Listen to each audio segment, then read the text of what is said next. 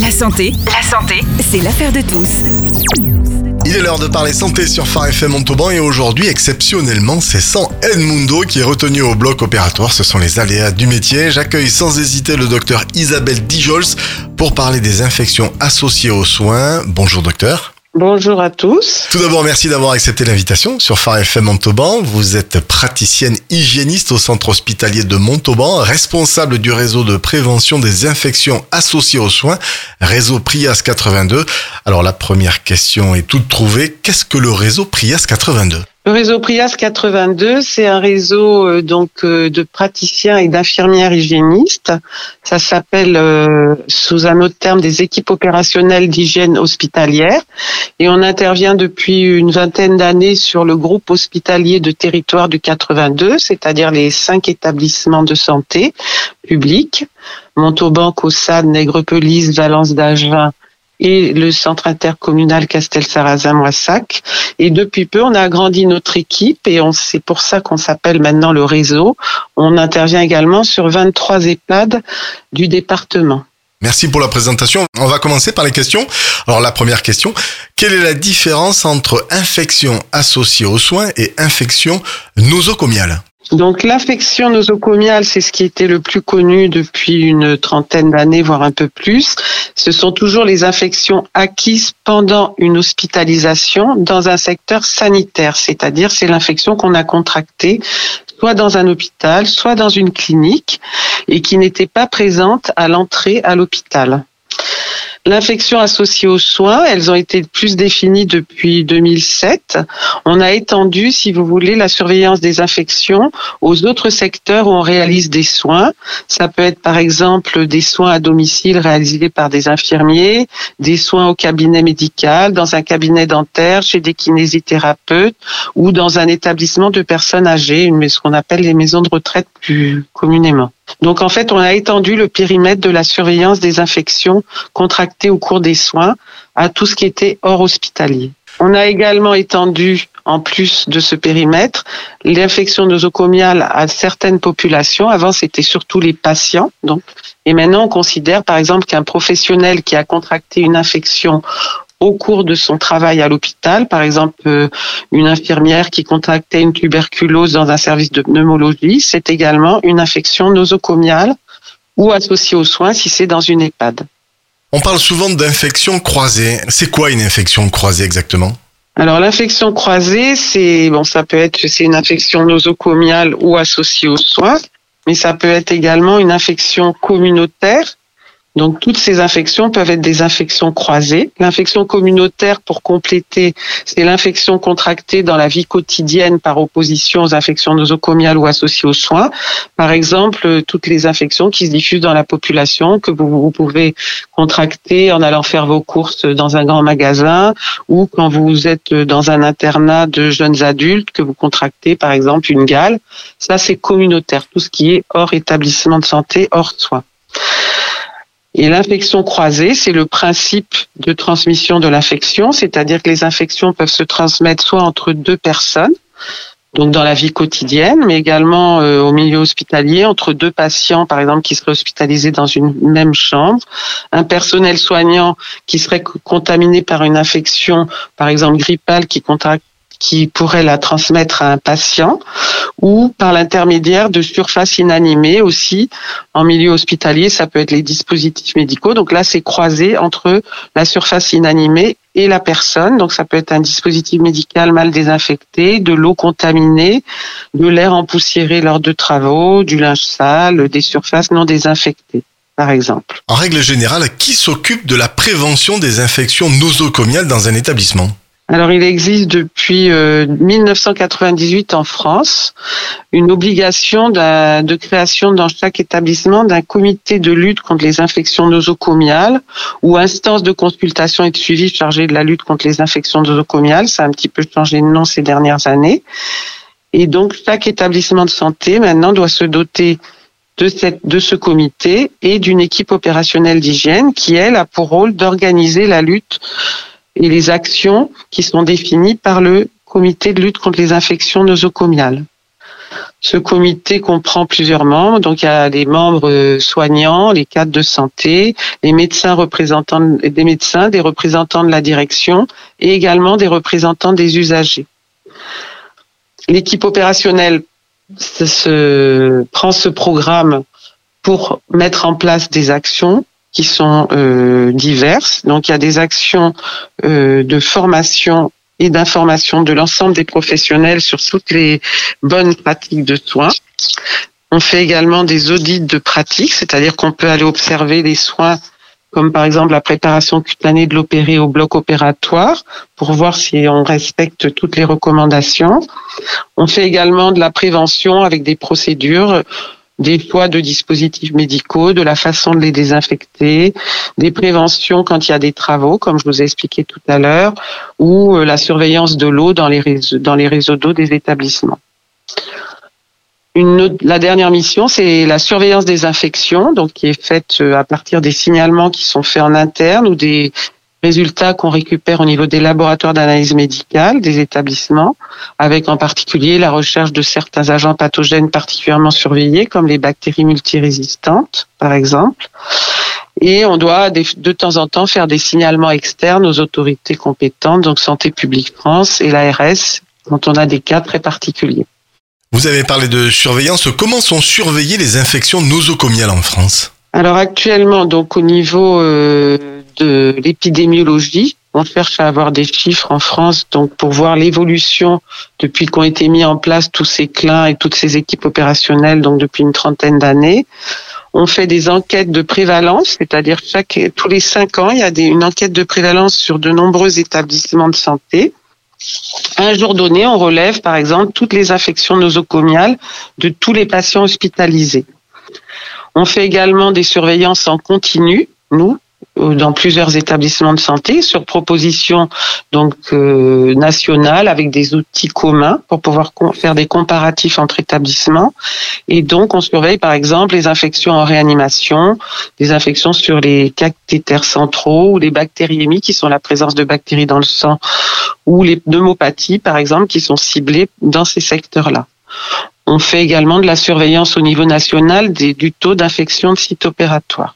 Aujourd'hui, combien de personnes en France sont-elles touchées par les infections nosocomiales? Alors la fameuse enquête dont je vous ai parlé, qui la dernière a été réalisée en juin 2022, donc c'est très récent en France. Il y a eu un échantillon de 1155 établissements qui ont participé à l'enquête et le taux national de patients infectés est de 5,7% des patients infectés, presque 6%, soit environ un patient hospitalisé sur 18 contracte une infection nosocomiale. Quatre infections sur cinq sont acquises dans l'établissement, mais on relève également les infections qui peuvent être importées d'un autre établissement parce que les patients donc, ont des parcours différents. Ils peuvent passer d'un service de médecine à un service de SSR, par exemple. Et donc, on en a une sur cinq qui est importée d'un autre établissement. Au total, on peut dire que ça représente environ en France, si on prend 12 euh, millions de personnes hospitalisées par an en, 2011, en 2021, par exemple, ça fait 750 000 personnes par an environ. Alors, une question, quelles sont les principales infections nosocomiales? Alors les principales infections nosocomiales qui sont retrouvées dans toutes les enquêtes euh, de prévalence qu'on fait depuis plusieurs années restent les mêmes. C'est les infections urinaires en tête. Ensuite, on a les pneumopathies et les infections de cycle opératoire qui représentent donc la plus grosse partie des infections nosocomiales. Après, on peut avoir des infections à type de bactériémie, des infections cutanées, d'autres types d'infections, mais qui sont plus rares. Une autre question, docteur, quels sont les micro-organismes responsables des IN, infections nosocomiales? Alors, les principaux micro-organismes responsables des infections nosocomiales, qui sont retrouvés donc dans toutes les surveillances, sont euh, principalement les bactéries, on, retrouve des bactéries qui peuvent être euh, soit d'origine euh, endogène, c'est-à-dire ça peut être les bactéries du patient, puisque chaque personne a sur la peau de nombreux micro-organismes qui vivent naturellement en équilibre avec elle sur la peau et les muqueuses, et qui peuvent pénétrer dans l'organisme à l'occasion donc euh, d'un acte invasif, comme par exemple la pose d'une voie veineuse périphérique. Il y a, on retrouve également des virus qui sont transmis euh, soit par des dispositifs médicaux, mais là c'est de moins en moins le cas puisqu'il y a, il y a des politiques de désinfection des dispositifs médicaux. Également des virus transmis par les gouttelettes entre personnes contaminées, soit un soignant qui contamine un patient, soit on peut retrouver des champignons dans ce qu'on appelle plus communément, pour ce qui est le plus connu, des candidoses qu'on peut euh, retrouver donc dans ces surveillances. Alors aujourd'hui, quels sont les facteurs favorisant euh, les infections nosocomiales? Alors les facteurs favorisants sont des facteurs qui peuvent être liés soit au patient lui-même, soit à la prise en charge. Donc le patient, il y a des patients qui sont beaucoup plus à risque de contracter une infection nosocomiale. Ce sont tous les patients qui ont une immunité diminuer en raison soit de leur âge, par exemple les enfants prématurés qui sont très fragiles et très à risque, les personnes âgées qui ont une baisse de l'immunité, ou encore les personnes qui ont une baisse de l'immunité en lien avec un traitement qui fragilise leur système immunitaire, par exemple certaines chimiothérapies anticancéreuses. Donc là, c'est d'origine thérapeutique, euh, la prise en charge, la prise euh, de certains médicaments. Les facteurs peuvent être liés également à la prise en charge, comme je vous ai expliqué. Il y a des, services ou des, pathologies qui nécessitent des actes invasifs. Tout acte invasif est une, une potentielle porte d'entrée pour les germes et représente un risque d'infection nosocomiale.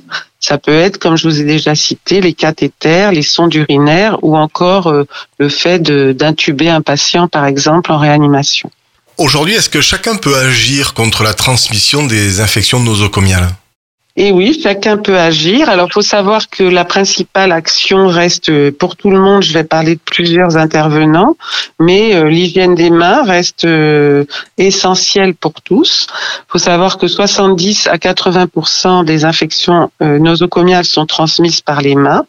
Donc, il est important de savoir faire une bonne hygiène des mains, soit par un lavage simple quand c'est suffisant, soit surtout en utilisant les solutions hydroalcooliques qui sont maintenant à disposition de tous dans les établissements de santé. Elles permettent donc de, faire des hygiènes des mains beaucoup plus fréquentes et ont permis une diminution de nombreuses infections, de nombreuses infections nosocomiales.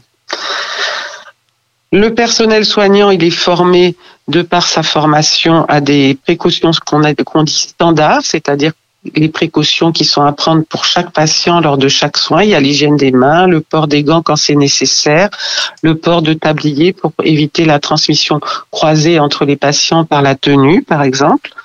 Et il met en place de temps en temps des précautions complémentaires, c'est-à-dire le port d'un masque chirurgical, comme ça a été beaucoup utilisé là pour lutter contre la transmission du SARS-CoV-2, donc du virus responsable de la Covid.